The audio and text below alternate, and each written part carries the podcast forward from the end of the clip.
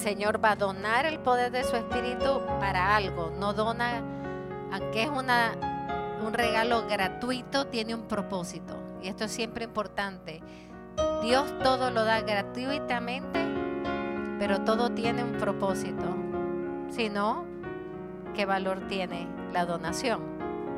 Es para un propósito y un propósito específico. Aquí viene la primera enseñanza. Dios todo lo dona con un propósito. Hablaba de que nuestras reuniones eran estar como Santiago, Pedro y Juan a solas con el Señor. Fíjense que la lectura que el Señor dice se llevó a los discípulos en privado.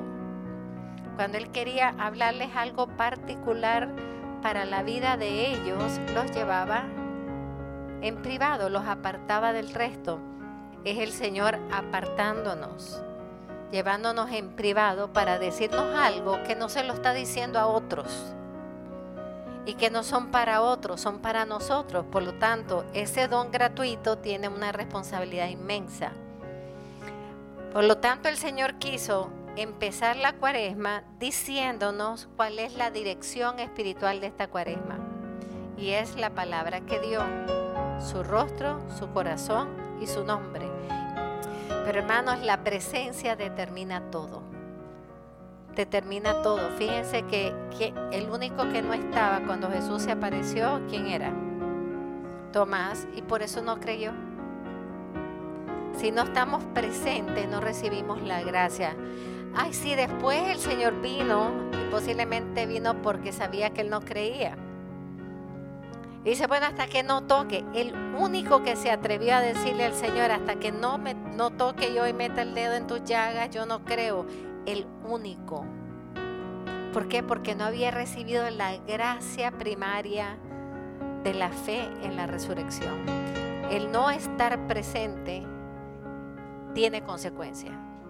El grave problema que nosotros tenemos, que también es un beneficio para los enfermos o para los que tienen de vez en cuando una situación más allá de su voluntad, son los medios de comunicación.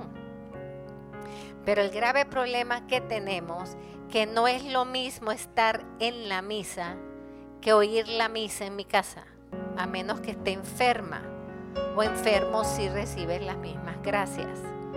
Pero si estás en tu casa y la ves porque te gusta estar en tu colchón o en tu cama o en tu sofá, no vas a recibir la misma gracia. Eh, para el Señor el sacrificio de la presencia, que para nosotros es un sacrificio, cuando debería ser la alegría, ¿verdad?